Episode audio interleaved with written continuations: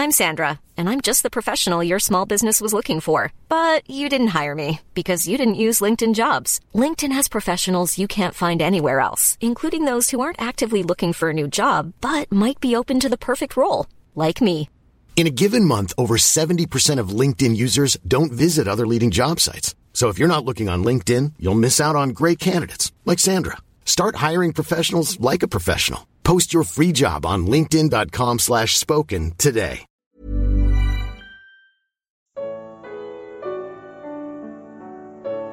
Você foi achado ou continua perdido? Evangelho de Lucas. Comentário de Mari Persona. Eu e você sabemos o que significa ser um filho pródigo numa terra distante, pois nós nascemos assim, pecadores e longe de Deus, por causa do nosso pecado e da rebelião contra Deus. Sem perceber, nós passamos boa parte da vida na escravidão da decadência, como fala em Romanos 8, e obrigados a servir a alguém que nos priva até da comida destinada aos porcos. Esse alguém é o diabo. Mas nem todos se consideram perdidos até perderem as coisas que realmente valorizam nesta vida. Como aconteceu com o jovem da parábola, foi só depois de perder o dinheiro e os amigos que ele caiu em si. Alguns, porém, nem perdendo tudo, se, se reconhecem perdidos, ou adotam uma postura de um otimismo cego, acreditando que tudo vai dar certo, ou se desesperam sem enxergar uma solução. O problema é que não consideram uma terceira opção: Deus. O jovem da parábola reconhece o seu estado arruinado e, ao invés de tentar recuperar o que perdeu ou mergulhar de vez na lama dos porcos, ele pensa nos privilégios de se viver na casa do pai. Quantos empregados de meu pai têm comida de sobra e eu aqui, morrendo de fome? Diz em Lucas 15, 17. Então ele toma, toma uma decisão: eu me porei a caminho e voltarei para meu pai e lhe direi Pai, pequei contra o céu e contra ti, não sou mais digno de ser chamado teu filho. Trata-me como um dos teus empregados. Arrependido, envergonhado e humilhado, ele está pronto para voltar. E estando ainda longe, o seu pai o viu e, cheio de compaixão, correu para o seu filho e abraçou e o beijou. O que o filho faz? diz a seu pai para tratá-lo como um empregado? Não, de jeito nenhum. Ele sabe que não é digno de ser chamado filho, mas, mesmo assim, é recebido como um filho arrependido. Ele diz: Pai, pequei contra o céu e contra ti, não sou mais digno de ser chamado teu filho. Só isso que ele diz. Porém, o pai diz aos servos: depressa, tragam a melhor roupa e vistam nele, coloquem um anel em seu dedo e calçados em seus pés, tragam um novilho gordo, matem-no, vamos fazer uma festa e comemorar. Pois este meu filho estava morto e voltou à vida, estava perdido e foi achado. A expressão foi achado aqui uh, mostra que não foi o filho quem se encontrou, e sim o pai que nunca desistiu de procurá-lo. Nesse exato momento, Deus está procurando por você e quer dizer a seu respeito: foi achado. Você já foi achado? Ou ainda nem se deu conta de que está perdido? Nos próximos seis minutos, o pai corre para o abraço.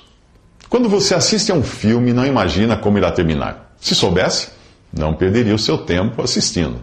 Eh, cabe ao roteirista que escreve o enredo surpreendê-lo introduzindo novos personagens, trazendo à tona segredos ocultos e criando reviravoltas para entreter você e o público. Como acha que Deus uh, faria no, no filme que ele criou? Você acha que ele seria menos criativo que esses roteiristas? Existe um plano, sim, existe um roteiro nos estúdios de Deus e nada acontece por acidente ali. Você não pode julgar o filme enquanto não assistir até o fim, quando se dá o desfecho. É então que todos os fios da meada, que pareciam soltos, se encontram para formar uma perfeita trama. O filme que Deus escreveu ainda não terminou. Ele foi escrito antes da criação do tempo, quando foi também ensaiado pela divindade. O seu tema é o amor, e seus principais protagonistas são o Pai, o Filho e o Espírito Santo. E eles já ensaiavam o verbo amar desde eternamente. No mundo, Jesus orou ao Pai dizendo assim: Me amaste antes da criação do mundo. Isso diz em João capítulo 17. Esse amor era tanto, mas tanto, que outros personagens foram convidados a participar do filme. E é aí que nós entramos, como o filho perdido da parábola. No enredo existe um novilho cevado, que é morto, figura do cordeiro sem mancha e sem defeito, preparado de antemão para ser sacrificado e conhecido antes da criação do mundo e revelado nesses últimos tempos. Isso nos diz Pedro, em sua primeira epístola, capítulo, capítulo 1. E se alguém me pergunta quando foi que Deus começou a me amar, eu respondo que ele nunca começou, pois ele sempre me amou. Afinal, como teria preparado na eternidade um cordeiro para morrer por mim antes que eu existisse? Como teria escolhido a mim e a outros antes da criação do mundo para sermos santos e irrepreensíveis em Sua presença? Em amor, ele nos predestinou também antes da criação do mundo para sermos adotados como filhos por meio de Jesus Cristo. Isso está em Efésios capítulo 1. Ele, eu nunca, eu nunca teria chegado ao Pai se ele não tivesse me enxergado de longe, mas de muito longe, de uma eternidade de distância e corrido me abraçar, como, como ao filho da, da, nossa parábola aqui, estando ainda longe, seu pai o viu e, cheio de compaixão, correu para o seu filho e o abraçou e o beijou. Lucas 15, versículo 20. E não fui eu quem tirou o meu trapo imundo, mas o pai disse aos seus servos: Depressa, tragam a melhor roupa e vistam nele, coloquem um anel em seu dedo e calçados em seus pés. Tragam o novilho gordo e matem-no. Vamos, vamos fazer uma festa e comemorar. Enquanto o filho pródigo era recebido com festa, o filho mais velho chamou um dos servos e perguntou-lhe o que estava acontecendo. Seu irmão voltou e seu pai matou o novilho gordo porque o recebeu de volta, são e salvo. O filho mais velho encheu-se de ira e não quis entrar. Então seu pai saiu insistiu com ele, mas ele respondeu ao seu pai: Todos esses anos tenho trabalhado como um escravo ao teu serviço e nunca desobedeci às tuas ordens. Mas tu nunca me deste nem um cabrito para eu festejar com os meus amigos. Mas quando volta para casa esse teu filho, que esbanjou os teus bens com, com as prostitutas, matas o novilho gordo para ele. Isso está em Lucas 15, 25 a 30. O filho mais velho não é diferente do, do filho pródigo. Um queria gastar a herança do pai com prostitutas, o outro com os amigos. E para eles o pai só servia para financiar a diversão. Porém, enquanto um entra na casa arrependido, o outro não entra. Ele se revolta por achar que merecia receber algo, algo, pelo tempo de serviço ao pai. Mas o pai responde que, por graça, tudo já pertencia a ele. Meu filho, você está sempre comigo e tudo o que tenho é seu, fala o pai no versículo 31. O filho pródigo estava perdido por ser mau, gastador e baladeiro. O filho mais velho estava perdido por ser bom, trabalhador e caseiro. As mesmas qualidades que o fizeram recusar a graça do pai e a negar-se a entrar em sua casa.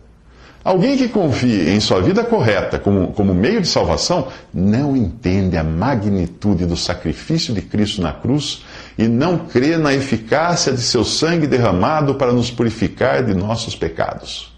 Ele acredita ser capaz de purificar-se a si mesmo. Eu nunca me esquecerei da visita que fiz com um irmão em Cristo, a tia dele, a uma tia dele, que estava numa cama há anos, vítima de uma doença deformante, muito, muito dolorida.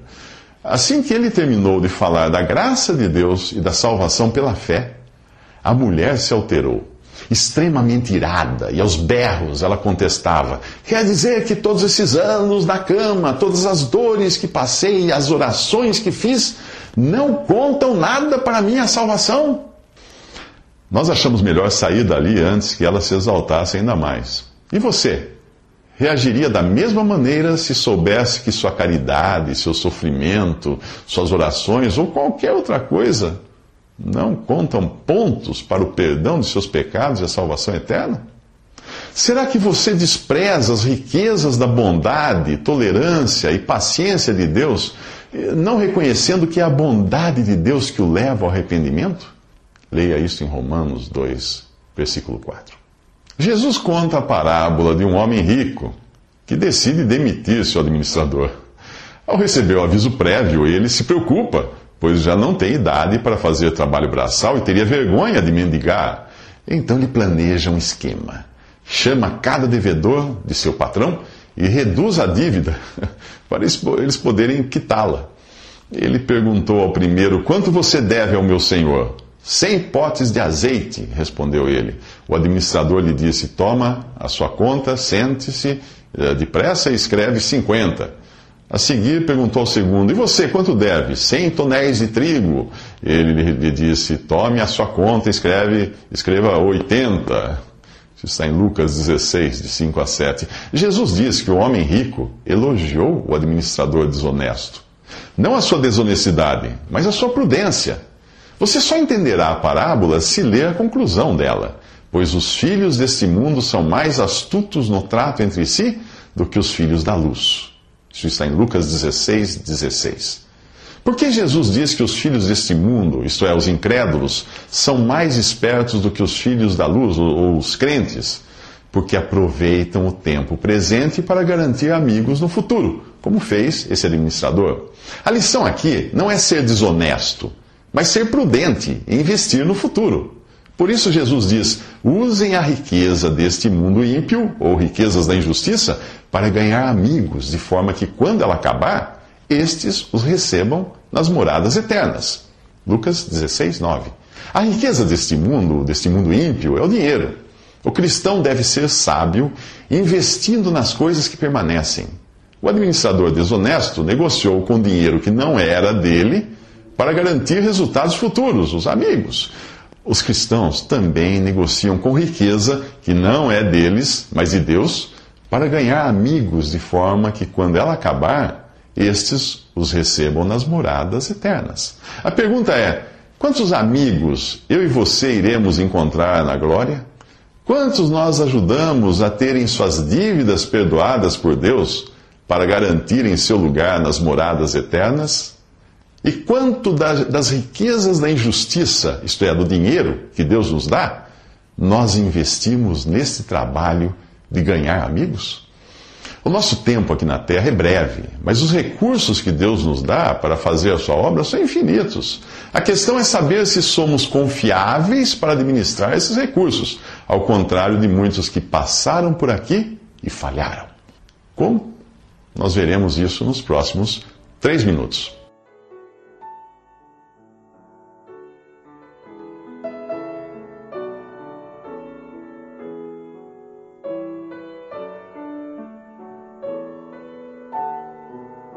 Visite respondi.com.br. Visite também 3minutos.net.